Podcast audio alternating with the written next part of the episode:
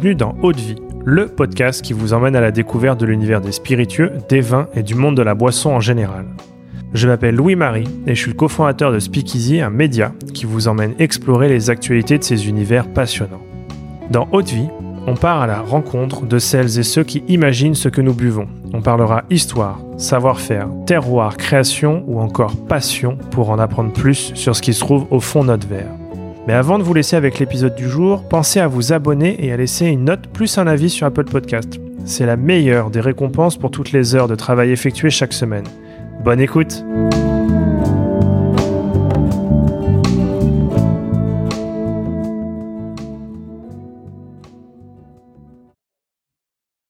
Bonjour à toutes et à tous et bienvenue dans cette nouvelle édition de notre format du vendredi. Comme chaque vendredi, j'ai le plaisir d'être en compagnie de Johan Colo, passionné de spiritueux, Instagrammeur sous le nom de Dose de France et embouteilleur indépendant, notamment sous la marque de Michelot. Dans ce format, Johan, tu nous proposes à chaque fin de semaine un concentré des news qui t'ont marqué, un genre de tour d'horizon de la planète spiritueux, pour se tenir à la page et être sûr de ne rien rater, le tout en moins de 10 minutes. Salut Johan. Salut.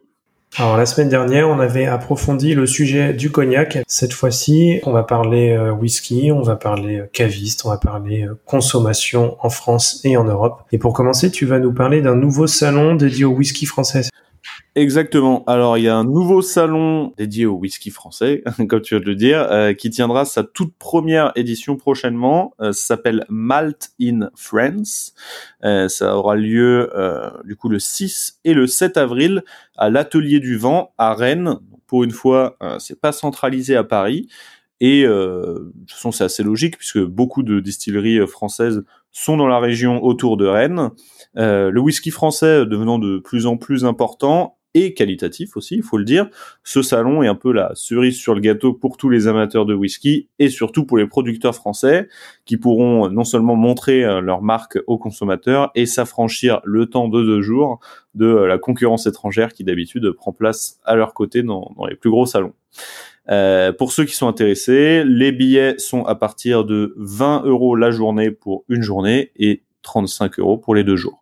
Super. Ouais, c'est vrai qu'il y a des il y a des beaux salons euh, en France, euh, que ce soit euh, autour du, du whisky ou, des spiritueux plus largement, et c'est toujours de, de, très belles occasions de faire de nouvelles découvertes, d'échanger avec les producteurs ou les représentants des marques sur place, et puis de, de, déguster des gammes, de se faire son palais, de se faire son nez, et puis et puis après de passer à l'achat en toute sécurité en ayant dégusté de belles choses. Tu vas nous parler maintenant caviste et plus précisément caviste à Paris.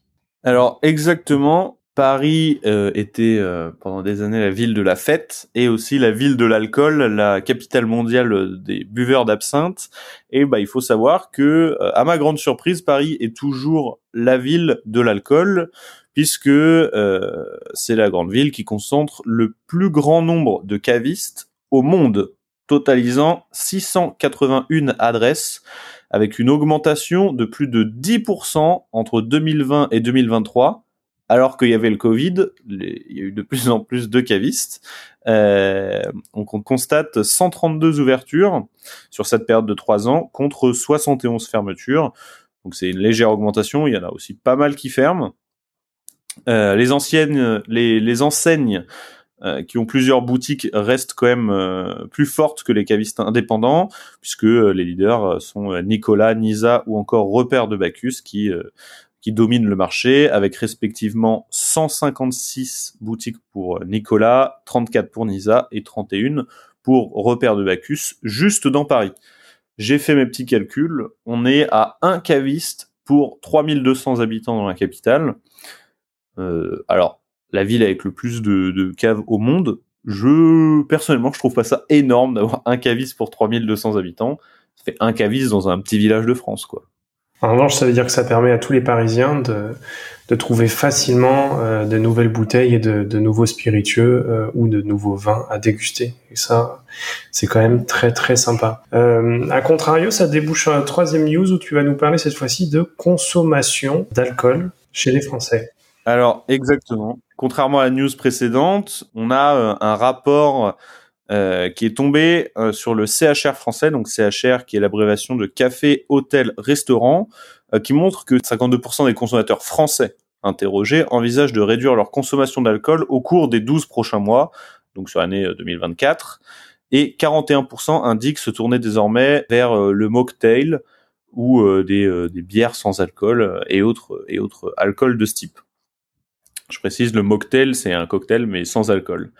Donc on voit que, euh, par exemple, à Paris, qui est la capitale, il y a de plus en plus de cavistes, donc de plus en plus d'offres, mais que les gens disent qu'ils veulent consommer de moins en moins. Donc ça va faire, si les gens respectent leurs paroles, ça va faire toujours plus d'offres pour beaucoup moins de demandes, enfin de moins en moins, ce qui risque de poser euh, certains problèmes aux nouveaux cavistes entrant sur le marché. Et globalement, euh, au niveau européen, ça donne quoi? Tu as des, chiffres à nous partager? Alors oui, euh, selon un nouveau rapport de l'Organisation mondiale de la santé, donc là on est un cran au-dessus, la consommation d'alcool en Europe a diminué de 0,5 litres par personne entre 2010 et 2020. Ça fait euh, bah, une pinte de moins par an. et plus globalement, cette baisse aurait atteint les moins 3 litres au cours des 40 dernières années passant de 12,7 litres en 1980 à 9,8 litres en 2020. Alors, blague à part, ça fait pas une pinte puisque euh, je suppose qu'il parle d'alcool pur et pas d'alcool en général, parce que sinon euh, on peut pas comparer entre des alcools à 5 degrés et des alcools à 40. Euh, cependant, l'Europe, on reste quand même la région avec le plus haut consommation au niveau d'alcool, enfin d'alcool sur le monde entier. Euh, avec en particulier euh, ce qu'ils appellent le Big Four de l'UE, qui est composé euh, de l'Allemagne et de la France, qui, qui la talonne juste derrière. L'Allemagne est à 10,6 litres d'alcool pur par personne et par an, et la France est à 10,4. Waouh, ouais, ça fait pas mal de chiffres. Hein. Mais, mais globalement, c'est vrai que toutes ces, ces, dernières années, il y a un mouvement où on boit moins, mais on boit mieux. Pour finir la semaine, on n'aurait pas des nouvelles d'un caviste qui viendrait nous proposer quelque chose. Alors si, cette semaine on accueille Léa, qui est caviste à la Fédération française de l'apéritif et qui va nous parler de son spiritueux français de la semaine. Super. Eh ben, on a hâte d'écouter ça. Et puis, euh, pour toutes nos auditrices et nos auditeurs, euh, je vous dis à la semaine prochaine pour de nouveaux épisodes. À bientôt. Alors salut euh, Johan, donc je suis Léa Debris, caviste à la Fédération française de l'apéritif. Aujourd'hui, je vais vous parler de l'Oligin, donc c'est fait par la distillerie Manguin. Ils sont du côté d'Avignon, donc là on est sur un gin euh, à dominance genièvre et olive, qui fait un alambic charentais.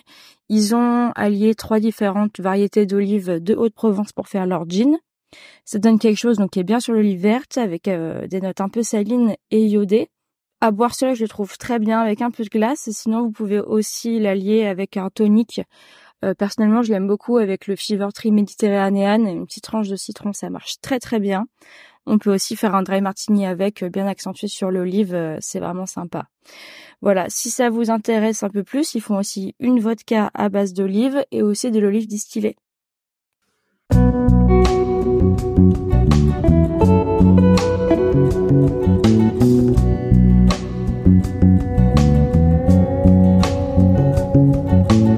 Haute vie, c'est terminé pour aujourd'hui. Enfin presque. Si vous avez aimé cet épisode, pensez à noter Haute vie 5 étoiles sur Apple Podcast avec un petit commentaire pour nous encourager. C'est ce qui nous aide à gagner en visibilité et nous encourage à produire toujours plus d'épisodes. Enfin, si vous souhaitez en apprendre plus sur l'univers des vins, des spiritueux et du monde de la boisson en général, rejoignez-nous sur Speakeasy, le lien est dans la description. Merci encore et à la semaine prochaine.